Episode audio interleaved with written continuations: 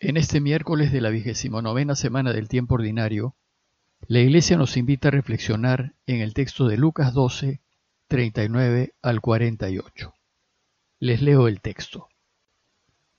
En aquel tiempo dijo Jesús a sus discípulos, ¿Comprenden que si supiera el dueño de casa a qué hora viene el ladrón, no le dejaría abrir un boquete?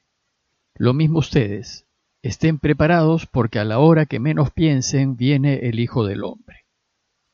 Pedro preguntó, Señor, ¿has dicho esta parábola por nosotros o por todos? El Señor le respondió, ¿quién es el administrador fiel y solícito a quien el amo ha puesto al frente de su servidumbre para que les reparta la ración a sus horas? Dichoso el criado a quien su amo al llegar encuentre portándose así les aseguro que lo pondrá al frente de todos sus bienes. Pero si el empleado piensa, mi amo tarda en llegar, y empieza a pegarle a los mozos y a las muchachas a comer y beber y emborracharse, llegará el amo de ese criado el día y a la hora que menos lo espera, y lo despedirá, condenándolo a la pena de los que no son fieles.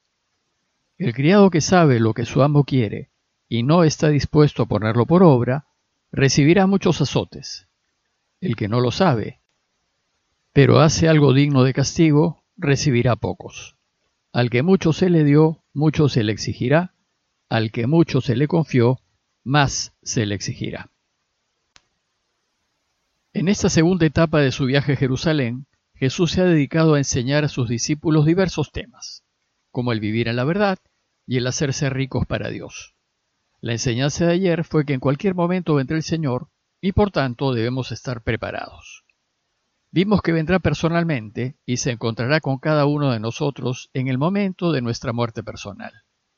Y vimos que la Iglesia espera que venga por segunda vez, al final de la historia, para presentarse delante de la humanidad entera, a cerrar la historia y establecer definitivamente su reinado de paz.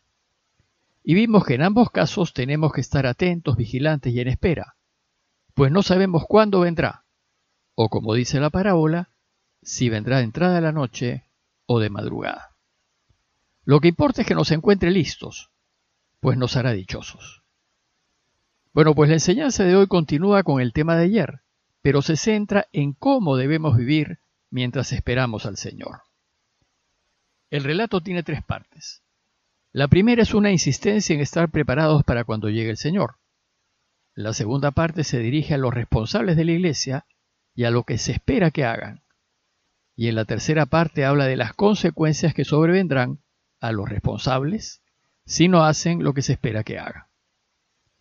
Veamos más en detalle estas tres partes. Primero, la insistencia en estar preparados para cuando venga el Señor. Se trata de una enseñanza dirigida a toda la gente que lo está escuchando. Pues como no sabemos ni el día ni la hora, todos debemos estar siempre listos. Y Jesús pone como ejemplo el robo de una casa. Dice el texto que dijo Jesús a sus discípulos, comprendan que si supiese el dueño de casa a qué hora viene el ladrón, no le dejaría abrir un boquete. Como ya dijimos, las casitas de la región eran muy sencillas, hechas de barro y piedra y usualmente con techos de caña y barro. Y parece que eran muy fáciles de romper. Por ejemplo, recordemos lo fácil que fue para los amigos del paralítico romper el techo de la casa de Pedro y descolgar al enfermo a fin de que el Señor lo cure. Y así como los techos, las paredes eran también fáciles de romper para entrar y robar. Y parece que el ladrón podía hacerlo no solo con facilidad, sino sin hacer mucho ruido, pues si hiciese ruido el Señor se daría cuenta. Según la parábola, el dueño tenía que estar muy atento y dormir con un ojo abierto por si viene el ladrón, y evitar así el robo de su casa. Bueno, pues así como el dueño vigila para que no le robe su casa, así debemos hacer nosotros. Y nos dice Jesús, lo mismo ustedes, estén preparados porque a la hora que menos piensen, viene el Hijo del Hombre. A la hora menos pensada nos tocará encontrarnos cara a cara con Jesús. Y ojalá cuando venga nos encuentre preparados. Y estar preparados supone mantener una vida intachable, íntegra, sin deudas pendientes y sin nada que esconder o avergonzarnos. Estar preparados supone que hemos arreglado nuestras vidas, que hemos pedido perdón y que hemos perdonado. Y supone que estamos ordenados y viviendo transparentes y a la luz de la verdad, procurando ayudar a todos en todo. La segunda parte del relato empieza con la pregunta de Pedro. Señor, le dice a Jesús, ¿has dicho esa parábola por nosotros o por todos? Lo que acaba de decir Jesús lo ha dicho por todos, pues todos debemos estar preparados. Pero ahora en su respuesta, Jesús se va a dirigir a quienes tienen responsabilidades de gobierno, tanto a los doce y a los responsables de la iglesia, como a todos aquellos que gobiernan. Y responde con una parábola. ¿Quién es el administrador fiel y solícito a quien el amo ha puesto al frente de su servidumbre para que les reparta la ración a sus horas? Ahora pues Jesús se dirige a los administradores.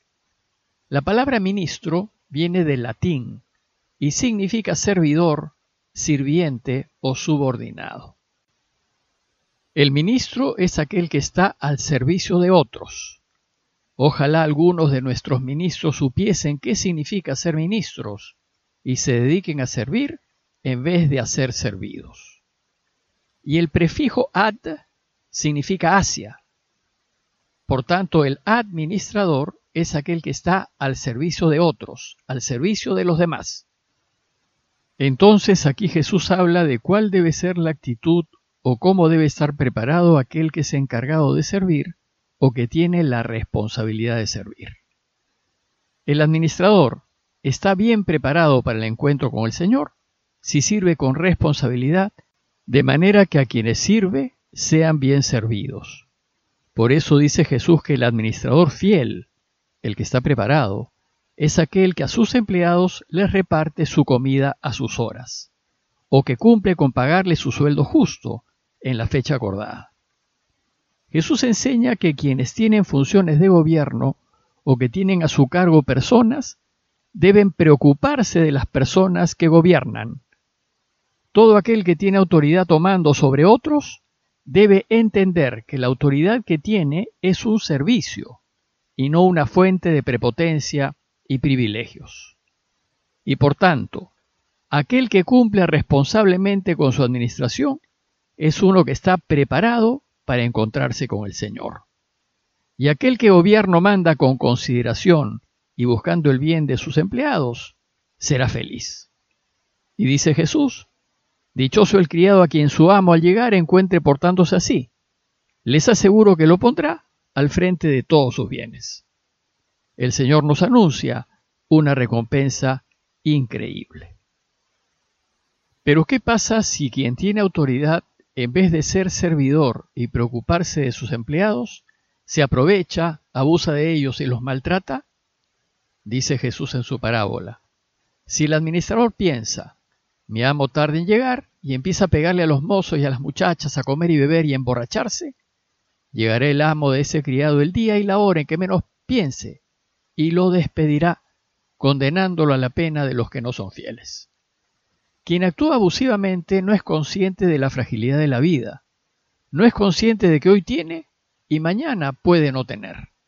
No es consciente de que si bien hoy vive, mañana puede estar muerto. Quien actúa abusivamente cree que el poder que tiene le asegura la vida y el futuro.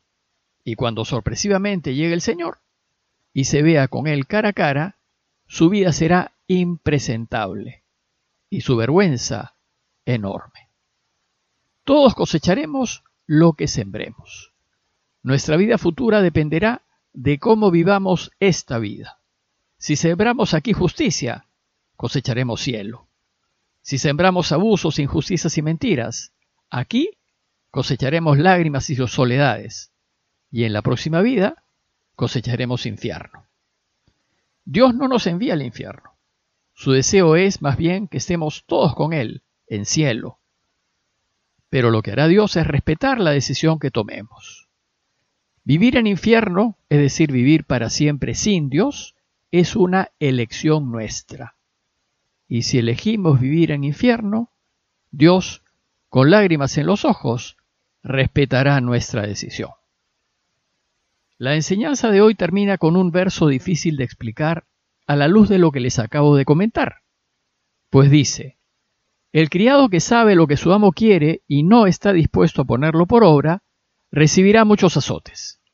Y el que no lo sabe, pero hace algo digno de castigo, recibirá pocos. En ese tiempo, y desgraciadamente en algunos lugares e incluso hasta en estos tiempos, a los peones se les trataba a latigazos. Esto responde a la cultura de los tiempos. Por ejemplo, en tiempos de Jesús, la esclavitud era algo universalmente aceptado y nadie lo discutía. Y Jesús, como hombre de su tiempo, toma un ejemplo de su tiempo. Y dice que quien sabe lo que quiere su amo y no lo hace, será fuertemente castigado, pues así sucedía en esos tiempos.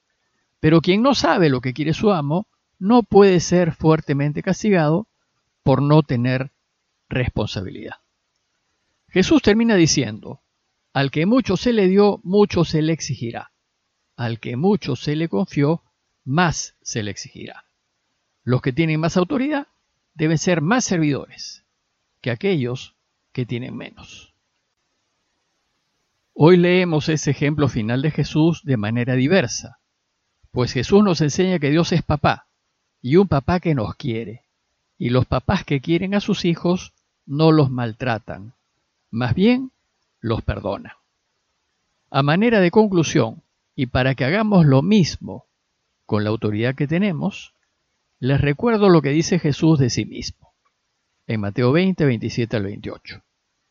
El que quiera ser primero entre ustedes, el que quiera tener la mayor responsabilidad, que sea su esclavo. Así como el Hijo del Hombre, que no ha venido a ser servido, sino a servir y a dar su vida como rescate por muchos.